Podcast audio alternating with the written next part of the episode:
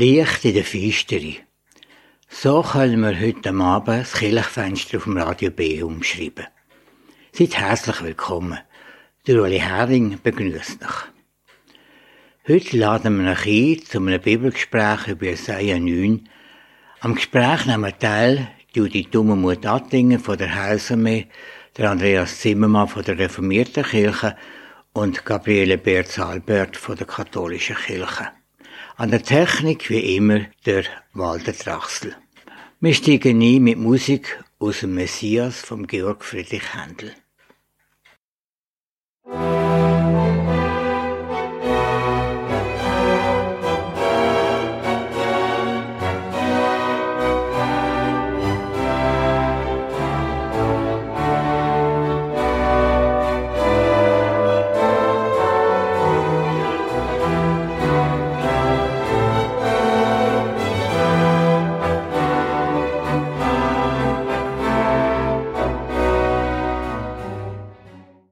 Ich lese aus dem Prophet Jesaja, im 9. Kapitel, die Verse 1 bis 6. Ich lese es aus der berndeutschen Übersetzung.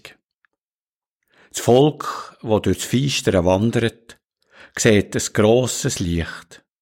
Die, die im Schattenland wohnen, ein Licht leuchtet über ihnen auf. Du machst ihren Jubel gross, machst gewaltig ihre Freude.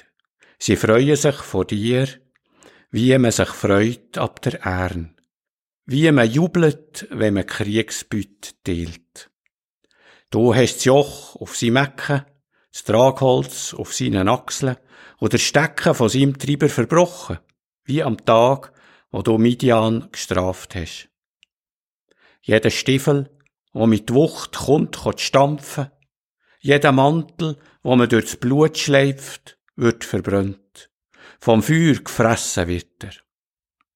Warum? Ein Kind ist uns geboren. Ein Sohn ist uns geschenkt. Und die Herrschaft kommt auf seine Achseln. Und er heisst wunderbarer Rat, starker Gott, ewiger Vater, Fürst, wo der Frieden bringt. Gross ist seine Herrschaft und kein Ende hat der Frieden über dem Thron vom David aus seinem Königreich, weil er's festmacht und abstützt durch Recht und Gerechtigkeit, von jetzt an bis in die Ewigkeit. Der brönnig Eifer vom Herr bringt das stand.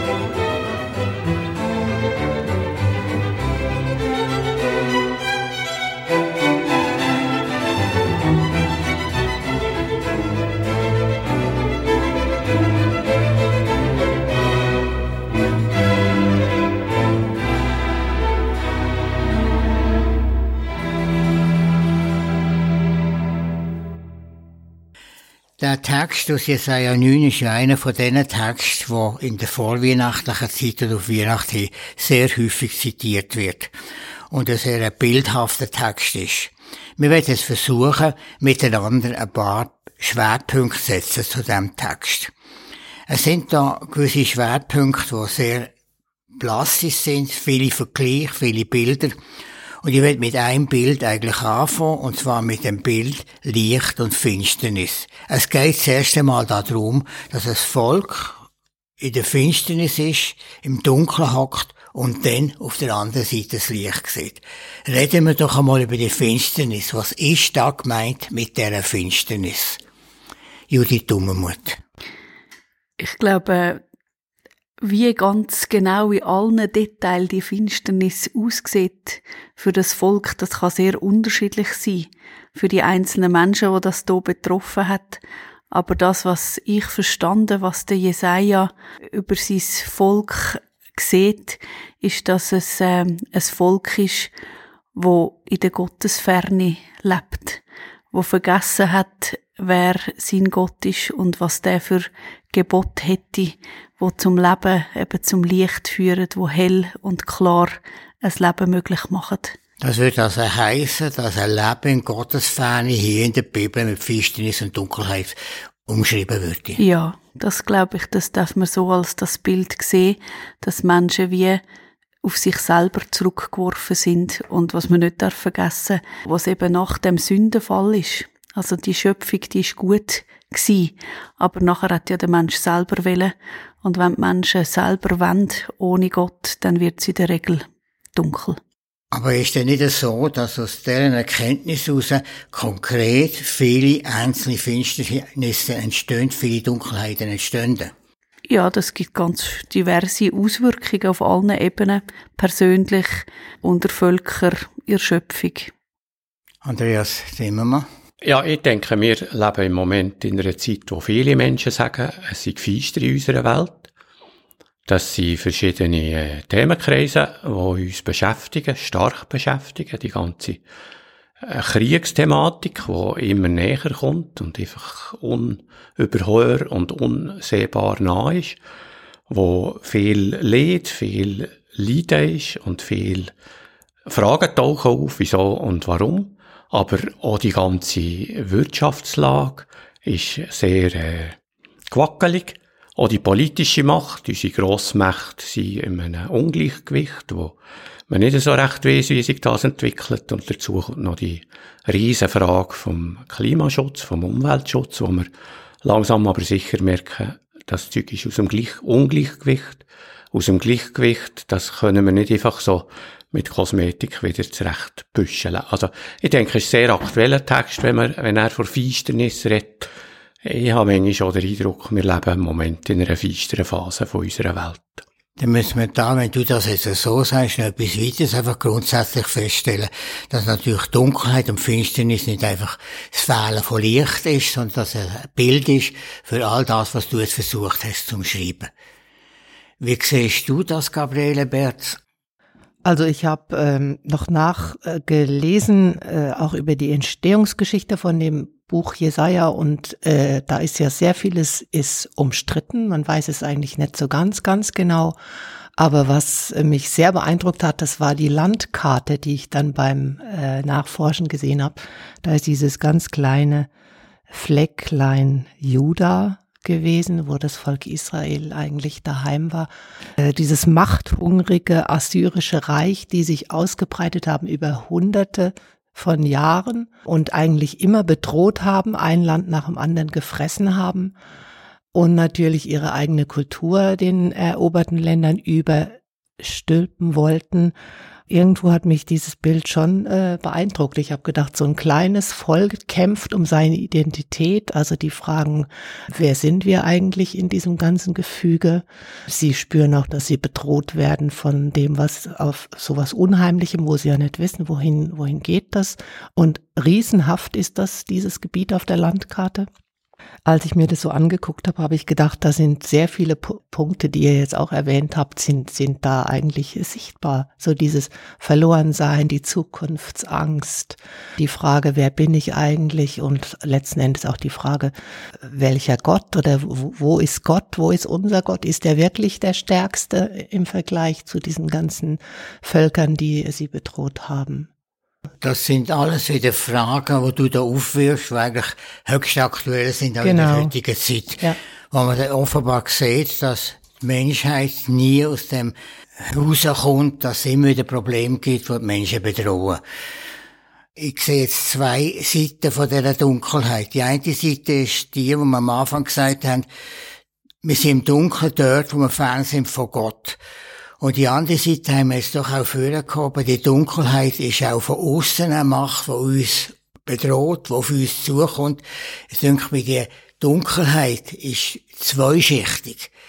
Bringt zwei Seiten eigentlich zum Ausdruck. Und beide Seiten sind sehr entscheidend und wichtig.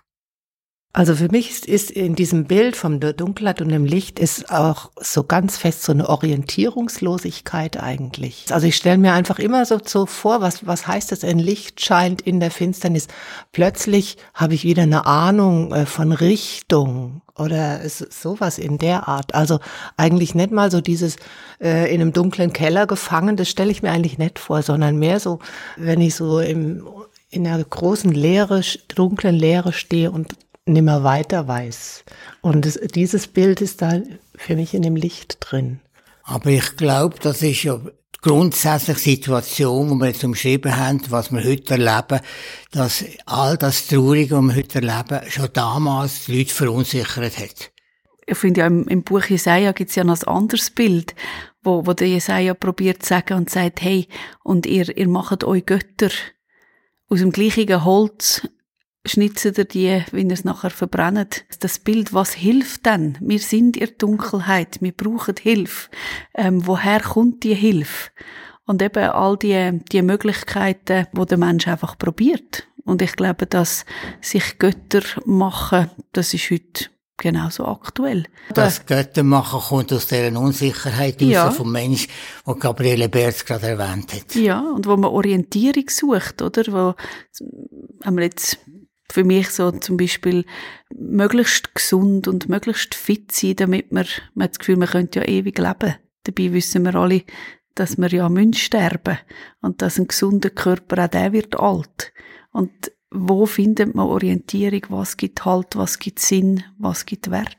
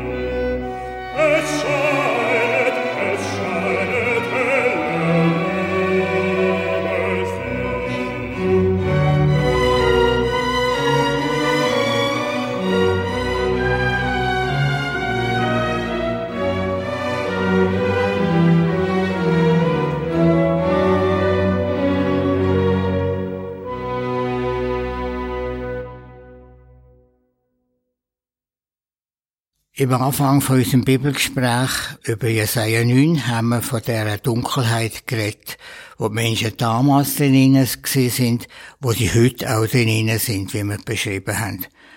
Aber am Schluss haben wir doch noch eine Frage stehen, und das ist die Frage, dass Menschen eine Orientierung suchen. Wo finden Menschen die Orientierung? Das ist jetzt die Frage für den zweiten Teil von unserem Gespräch. Gabriele Berz, willst du da mal etwas dazu sagen? Ich erlebe viele Menschen im Moment so, dass sie orientierungslos sind und vielleicht so niedergeschlagen so eine Grunddepression eigentlich in der ganzen Gesellschaft immer das Schlechte zu erwarten. Aber ich erlebe es wenig eigentlich, dass äh, aktiv nach Orientierung gesucht wird, sondern eigentlich ist mein Bild eher so, dass die Menschen mit dem Kopf auf der Brust äh, ihren Weg so vor sich hin stolpern und suchen, was, ja, suchen, wie geht's weiter, so vielleicht. Und das Schöne an diesem Bibelvers ist für mich, dass das Licht kommt. Also, dass, dass die Menschen nicht unterwegs sind und suchen, wo ist denn jetzt mal äh, Licht, sondern sie sind im Dunkel und dann wird ihnen das Licht aus der Höhe geschenkt. Das ist ja genau so im Text drin. Das Volk, das in der Finsternis geht, sieht das großes Licht. Das Licht überrascht sie offenbar nach dem Text. Und der zweite Teil von dem ersten Satz, das Land im tiefsten Dunkel, übrigens kommt ein Licht, es kommt einfach plötzlich drüber. Also das ist genau so, wie es eigentlich Jesaja will ich sagen. Alle, die schon mal draussen sind oder Nachtwach gemacht haben, die wissen, dass so am Morgen, bevor es hell wird, es ist so kalt, man ist so müde, man mag nicht mehr, es ist so dunkel. Und also das haben wir immer wieder vorgestellt auf der Nachtwache, wie es echt diesen Hirten gegangen ist und so. Oder auch im Leben. Es ist, die, bevor es hell wird, bevor der Tag, wo man sieht, der Tag fängt an zu werden, dann ist es wirklich am dunkelsten. Und dann, wenn es am dunkelsten ist, dann, dann bricht der Tag an. Und für mich ist auch das Licht, das da beschrieben ist, das ist wie ein neuer Schöpfungsmorgen. Und das ist nichts, was Menschen gemacht haben. Und es ist nichts, was sie etwas dazu da haben, sondern ja, so wie du gesagt hast, Gabriele, das wird uns geschenkt. Es ist wichtig zu sehen auch noch, dass die Finsternis, wo wir drinnen sind, uns Menschen auch Angst macht und bedrängt. Und dass wir manchmal in der Finsternis fast nicht mehr den Weg weiterfinden und das Licht wie eine Befreiung kommt. Mhm. Und wenn es finster ist, ist es kalt, es ist unangenehm, es ist nicht gut. Andreas Zimmermann, hast du auch noch etwas dazu zu sagen?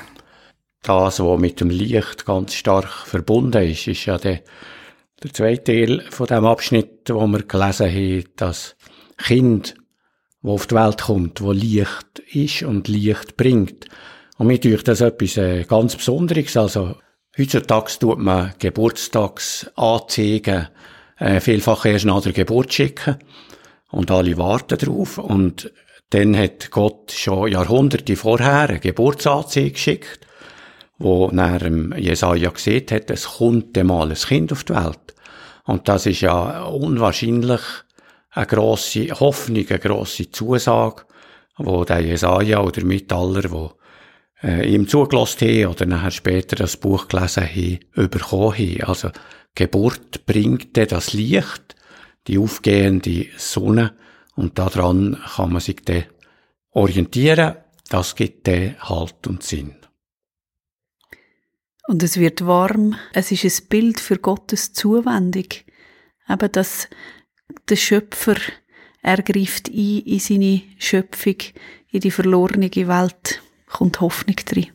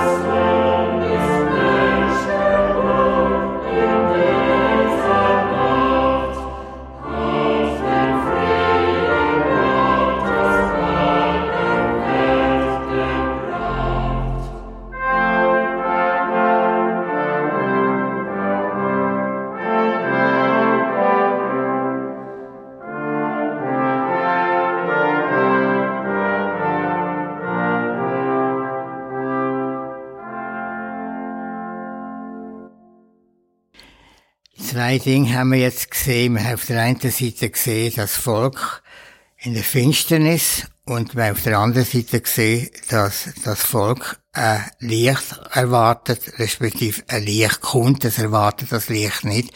Das wird geschenkt, das Licht. Das kommt von außen rein.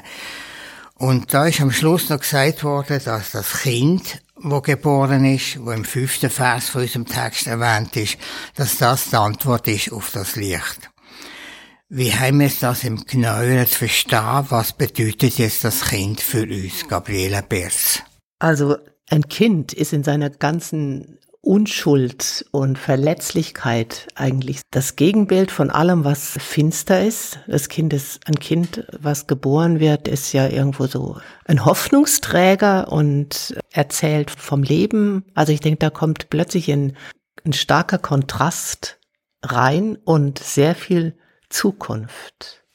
Jedes Kind ist für mich ein Zeichen von Zukunft. Gott will, dass das Leben weitergeht. So vielleicht. Und drum ist es für mich sehr eindrücklich, dass diese neue Herrschaft, die kommt, eben als Kind kommt und nicht als Kriegsheld, mhm. großer Herrscher, Superkönig, als Kind. Das ist ja ganz typisch, denke mir, auch für die Botschaft von der Bibel, dass alles Grosse im Kleinen anfängt und nicht im Grossen. Wir haben einfach das Gefühl, hier auf der Welt, wenn irgendetwas verändert werden, dann muss eine grosse, starke Leute kommen. Aber wenn man jetzt die grossen, starken Leute anschaut, die bringen eigentlich nicht viel von dem, was eigentlich das Volk sollte oder könnte erwarten. Ich denke, es kommt das Kind auf die Welt ganz eindeutig als Unschuld, das ist ja Sinnbild für die Unschuld, für Neu, für Hoffnung, es geht weiter und all das Mögliche. Es kommt dann nachher, nach der Geburt, kommt die Krönung als König. Und der kommt dann schon Macht. Also die Eigenschaften, die dort kommen, das ist dann schon eine geballte Ladung. Das ist dann nicht im Kind, sondern das ist der Wunderrat, Gott, Held, ewig Vater und Friedefürst. Ich denke, da verlässt das Bild das Kind und wird eben mit Macht ausgestaffiert. Aber das ist nicht eine Macht, wie es zum Beispiel unsere Regierungen sehen oder unsere Fürsten von der Welt, sondern es ist ganz eine anders ausgerichtete Macht. Es ist ein Antibild, eben, weil äh, menschlich gesehen, das, was Gabriele vorher beschrieben hat, eben so das assyrische Reich, wo so bedrückend und, und militärisch überragend als Gefahr da war, wenn man, wenn man dem her ein Kind entgegensetzt, das ist wieder jede men menschliche Logik. Das, das passt nicht. Aber es ist ja auch nicht einfach irgendein Kind, sondern es ist eben der Sohn Gottes, der, wo, wo beschrieben wird, wo, wo auf seinen Schultern liegt die ganze Last und auch die ganze Verantwortung. Er mag dann das tragen und er wird den Sieg davon tragen auf eine ganz andere Art, wie das sich die Menschen das je haben können vorstellen. Aber das ist ein Werte. Mhm. Das kommt, das wird in Zukunft so sein, dass dem Kind später die Macht geben wird. Und ein Kind bleibt ja nicht ein kleines Kind, das wird ja nachher auch gross. Und ja, aber über einem Kind, einmal so wie ich das erlebt habe. Jedes Kind braucht einen Namen. Im Spital hat man drei Tage Zeit, wo sich die Eltern also können überlegen wie denn das Kind heissen oder soll heissen. Aber irgendwann muss das einen Namen haben, und zwar einen eigenen. Eben die Namen immer auch das Wesen beschreiben vom Namensträger. Das ist im Alten Testament ganz klar. Also es wird im Namen ihnen schon gesagt, wer der mal wird werden. Also ich würde gerne da auch noch, noch mal zurückkommen auf dieses Umfeld, weil das spielt eigentlich ja auch an äh, auf die Art und Weise, wie die Ägypter ihre Könige intronisiert haben. Die haben fünf Namen ihnen gegeben. Und jetzt stelle ich mir einfach vor, dieses kleine Volk Israel, umgeben von diesen anderen Kulturen und von diesem auch mächtigen Ägypten und Assyrischen Reich, wo Ägypten dazugehört hat, äh, die haben eigentlich jetzt was Ähnliches gemacht. Da wird jetzt nicht ein erwachsener Mann zum mächtigen König, sondern ein Kind, also eigentlich schon mal was ganz anderes, also der das dann auch vielleicht ganz anders macht, ist die Hoffnung. Mhm. Und dann kriegt er auch so vier Namen, die das auch sagen, wie dieses Anderssein dann sich dann präsentiert, oder? Dass eben Friede zum Beispiel und äh, Weisheit, also Ratgeber, wie auch die Namen dann übersetzt sind, dass das die Charakteristika sind von diesem neuen Herrscher, der da, also diesem Kind, was eigentlich die Herrschaft übernehmen soll. Und eben gerade die Namen haben mir den Gedanken gegeben, dass das nicht etwas ist, was auf der Welt immanent kommt, sondern wo von außen her dem Kind geschenkt wird, von einer anderen Macht, von einer anderen Größe. Ja, es bricht von außen rein. Und das ist ja das Große bei dem Kind. Und dann heisst, die Herrschaft wird gross sein. Wie ist das zu verstehen? Also ich denke, der sechste Vers ist so ein bisschen äh, Zusammenfassung von dem Ganzen, wo noch einmal gesehen hat, was gesehen wird, was vorher in diesen Versen ist, dass eben das Kind, der Herrscher, grösser und grösser wird und sie Macht, sie einflussreich erst äh, später ausführt und ausfüllt. Also es ist nicht auf jeden Tag, das Kind kommt auf die Welt und alles ist anders, sondern es ist ein Text auf Hoffnung. Das wird mal, es geht zuerst einmal ein paar Jahrhunderte, bis das Kind überhaupt auf die Welt kommt in der Geschichte. Und nachher auch dann, wenn es auf die Welt kommt, äh, entfaltet sich die Macht ja sehr sukzessiv und für manchmal, manchmal für uns langsam und ganz anders, weder das wir denken, aber sie entfaltet sich. Und sie wird sich noch ganz entfalten. Das ist ja noch nicht alles passiert, was man da erwartet. Jetzt habt ihr da vielleicht auch gesehen, das wird da verglichen mit der Königsherrschaft von David. Was will der Vergleich bringen da? Also der David ist im Alten Testament einer von den Vorbildkönigen gewesen, wo immer wieder als das äh, zitiert wird hat natürlich auch sehr viel Psalmen geschrieben und von dem her sehr viel, wissen wir sehr viel über ihn. Und er wird dort einfach als König beschrieben und Jesus kommt ja aus der Davids Familie, also ist ja die direkte Nachkommen, äh, x Generationen später, aber er hat Stammbaum bis zum König David zurück. Und er führt das Reich ja weiter, indem er Recht und Gerechtigkeit von dem Reich von David stützt und weiterführt. Ja, und wo die ganze Welt soll erreichen. Ja. Ich meine, der kleine David, der den großen Goliath erlegt hat und dann äh, König wurde, der hat seine ganze Herrschaft an Gott gebunden. Mit dieser Rückbindung an Gott hat er dann als guter Herrscher herrschen können. Das ist irgendwie auch äh, damit verbunden, dass diese Herrschaft, wo dann Frieden wird, die braucht die Rückbindung, die Anbindung an Gott.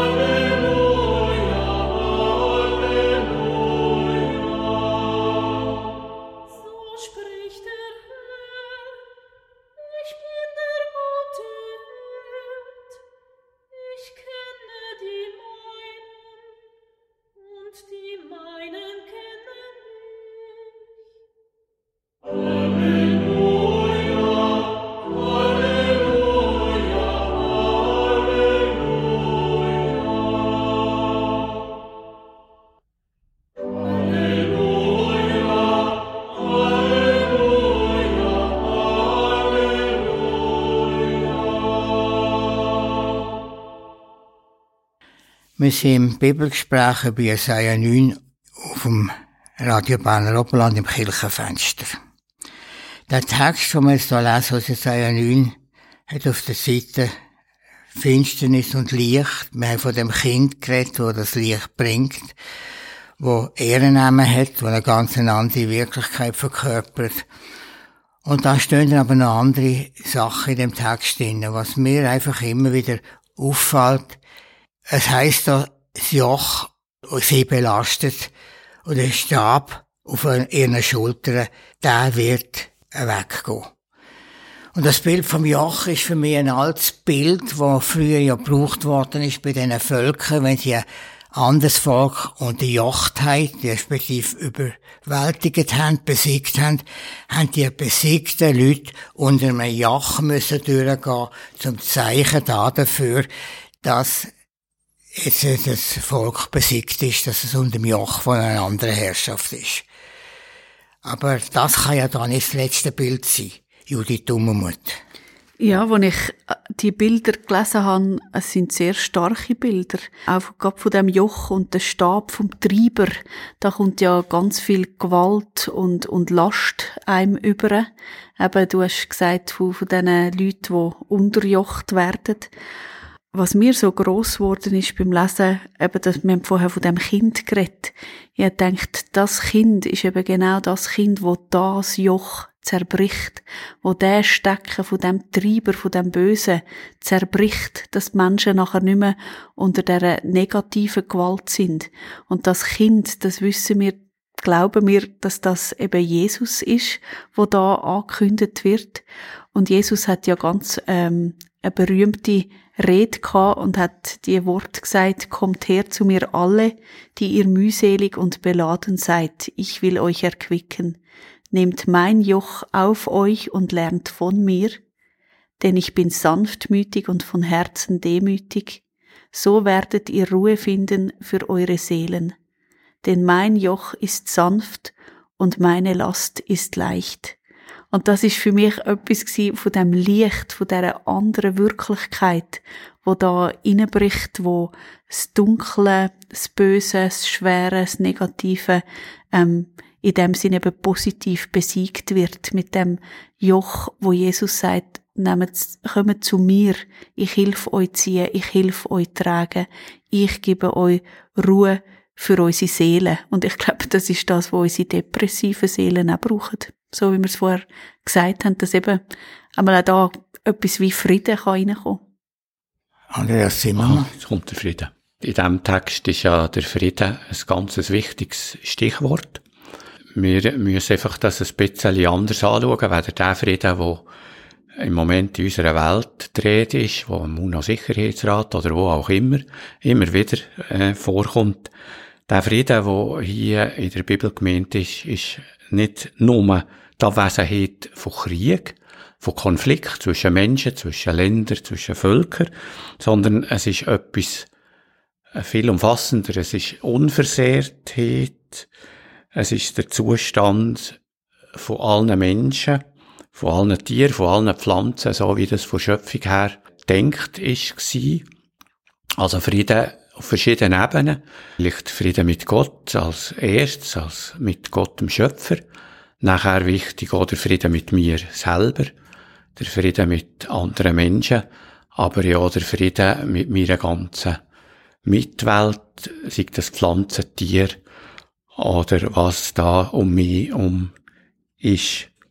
Also, dass wir erkennen in diesem Frieden und so leben, wie Gott, der Schöpfer, das für uns denkt hat. Und das ist das hebräische Wort Shalom, wo das sehr gut ausdrückt. Das wird ja eigentlich die Antwort sein auf den Vers, was heißt, der Stiefel wo da der Herstampf kommt und der Mantel von Blut wird Fraß des Feuers, das wird dann überwunden, das wird eine neue Wirklichkeit geben. Das ist da umschrieben die Wirklichkeit von der jetzigen Situation, wo wir auch heute noch wieder sehen. Und da verspricht der Prophet etwas ganz anderes. Gabriele Berz, hast du auch da dazu noch etwas zu sagen? Eigentlich ist das meiste schon gesagt. Was, was mir noch wichtig ist, ist, dass auch diese Überwindung, also äh, das Joch, was zerbrochen wird und äh, der Mantel, der brennt und äh, der Stiefel, der da vernichtet wird, das geschieht auch alles von außen. Also es ist Gott, der das macht. So wie das Licht eigentlich von außen kommt, so wird auch die Gewalt, dass das Joch zerbrochen von außen. Und ich denke, das ist irgendwie befreiend auf eine Art, äh, wenn, wenn wir so in unserer Welt so viele Dinge sehen. Das heißt ja nicht einfach die Hände in den Schoß zu legen und nichts zu machen, aber an der Hoffnung festzuhalten, dass es eine Macht gibt, dass es Gott gibt, der die das dann am Ende richten kann.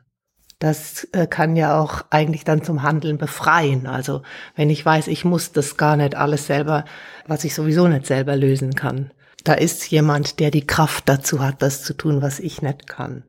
Also da nochmal die Erkenntnis, dass nicht mehr Menschen da drin etwas machen, sondern dass uns von außen her eine andere Situation geschenkt wird.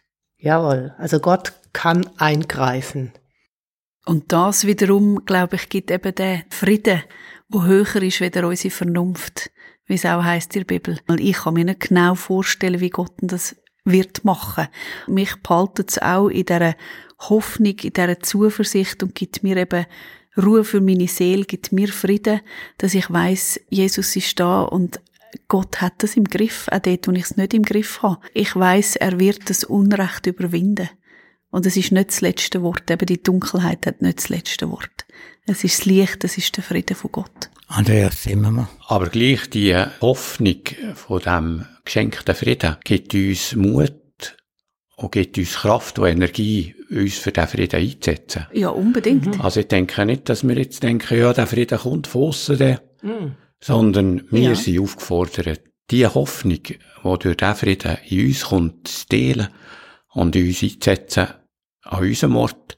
Und ich denke, es gibt nicht nur Krieg zwischen Ländern, es gibt auch Krieg in der Verwandtschaft, äh, Krieg in Familien, Krieg zwischen Menschen. Also, das ist jetzt ein bisschen hart ausgedrückt, aber äh, da sind wir gefordert, die Hoffnung zu leben, den Frieden zu bringen.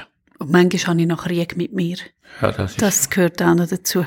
Und das, dass man wirklich muss sagen, es ist ein aktives, äh, wie es ja in der Bibel heißt, es jagt einem Frieden an. Mhm. Also wir sollen den aktiv suchen. Interessant ist auch, dass wir im Adelbodendeutsch das Wort Kriegen kennen, für wenn wir Streit haben miteinander. Kriegen wir wieder zusammen. Also da ist ja wieder der Vergleich kleine Kriege, grosse Kriege.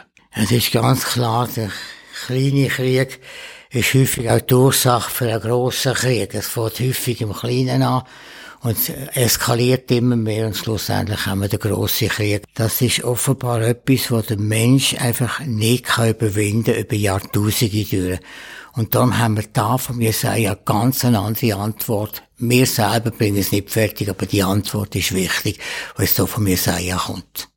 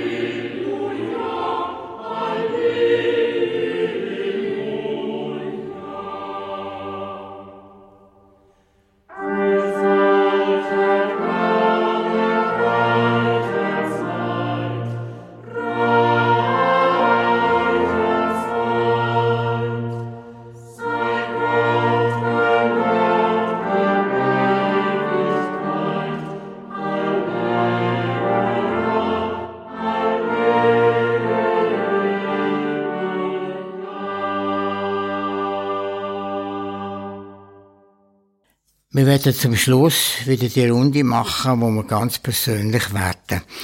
Bei unserem Bibelgespräch im Radio Berner Oberland. Jesaja 9 haben wir gehört. Wir haben vom Frieden geredet, wo auch wieder von außen kommt, aber wo wir sollen daran arbeiten, dass Frieden gibt auf dieser Welt. Und jetzt möchte ich euch fragen, was spricht euch besonders an, an diesem Text? Möchtest du mal der Frage anfangen, Gabriele Berz?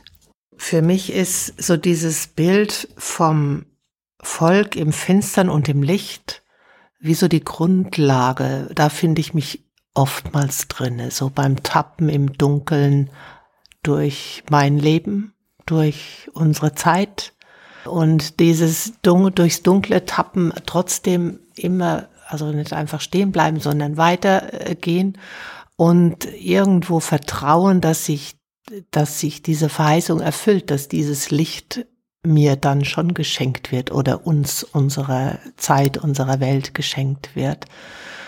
Ähm, das ist so die eine Seite. Und das zweite, was mir schon auch ganz wichtig ist, äh, dieses Bild von, von Gott als Kind. Also diese, alles, was da an Wände geschieht, passiert eigentlich nicht durch Gewalt und Herrschaft, so wie wir uns das vorstellen, sondern durch einfach so ein verletzliches Kind sich überraschen lassen, ist vielleicht so für mich äh, so die Grundbotschaft vom Licht, von dem Gott im ganz Kleinen, so. Die Tatsache von Weihnachten. Homo factus est, der Gott wurde Mensch. Das ist eine der wichtigsten Botschaften. Andreas Zimmermach, dürfte mir dich auch fragen, was ist für dich, was spricht dir an dem Text besonders an? Für mich ist wichtig die Geburtsanzeige, die da der Prophet Jesaja überkommt, von Jesus Christus, von Weihnachten, dass das weit vorher ist angekündigt worden, dass das nicht irgendwo zufällig mal passiert ist, sondern eingebettet im Plan von Gott. Und Weihnachten, Geburt von Jesus Christus, gibt mir Hoffnung. Und ich denke, Hoffnung ist etwas äh, Wichtiges. Ich will lernen, mit der Hoffnung zu leben, in meinem Umfeld, da wo ich drinnen bin, in dieser Zeit, wo sehr viel Fragen, sehr viel Unsicherheiten spürbar, hörbar sind, dass ich diese Hoffnung teile. Es hat mal jemand gesagt, Hoffnung können wir nicht alleine leben. Hoffnung müsse wie ein Brot teilt werden, auferteilt werden. Das ist auch sehr wichtig, die Hoffnung, die wir jetzt gerade in der heutigen Zeit besonders brauchen. Jetzt möchte ich am Schluss auch dich noch fragen, Judith Dummermuth, was spricht dir dem Text besonders an? Für mich ist auch noch die Namensbeschreibung. Was ist da für ein Licht? Das wird personifiziert und beschrieben mit diesen Namen, was da gesagt wird. Eben Wunderrat, Rat, Kraft, Heil, ewig Vater, Friedenfürst. Und in, in all dem inne ist es der Name, die Person, der Jesus, der überwindet das Unrecht und schafft Frieden. Dass wir da wirklich dürfen das völliges Vertrauen auf Gott haben, das kommt mir auch entgegen aus dem Text raus. Eben, es bin nicht ich, wo das muss machen, sondern es bricht rein in meine dunkle Welt, dort, wo ich es einfach nicht schaffe. Ich will ja gut leben. Ich will ja mit meiner Familie Frieden haben. Und also manchmal ist mehr Chaos und Unfrieden, auch unter dem Tannenbaum, dass ich das menschlich nicht fertig bringbare, schöne, friedliche Leben, wie wir es uns vielleicht so aus dem Katalog vorstellen, dass, dass da eben echter Frieden reinkommt mit Jesus, weil er mir vergeben hat, kann ich vergeben. Und nachher dann kann so Unrecht vergeben werden und gesühnt werden durch Jesus und nicht durch mich. Und mit dem Jesaja gesagt, können wir schlussendlich das sagen, das alles vollbringt der Eifer vom Herr, von der Herrscher.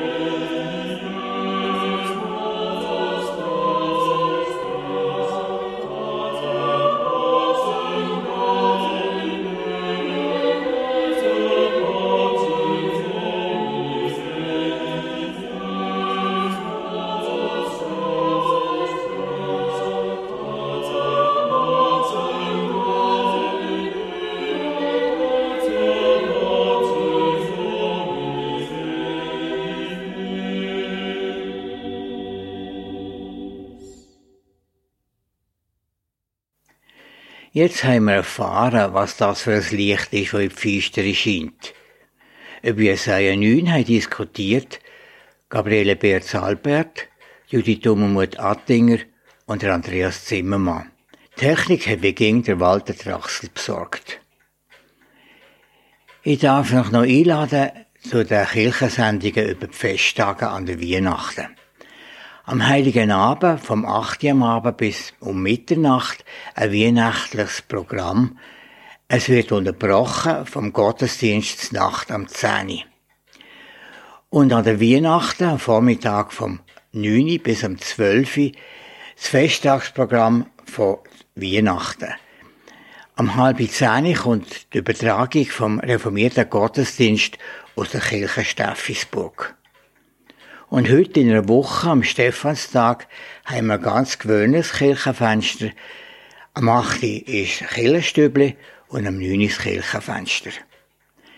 Ich danke euch, dass ihr heute zugelassen habt. Ich wünsche euch ganz gesegnete Festtage. Am Mikrofon verabschiedet sich Ueli Hering. Habt eine gute Nacht und eine gute Woche. Auf Wiederhören.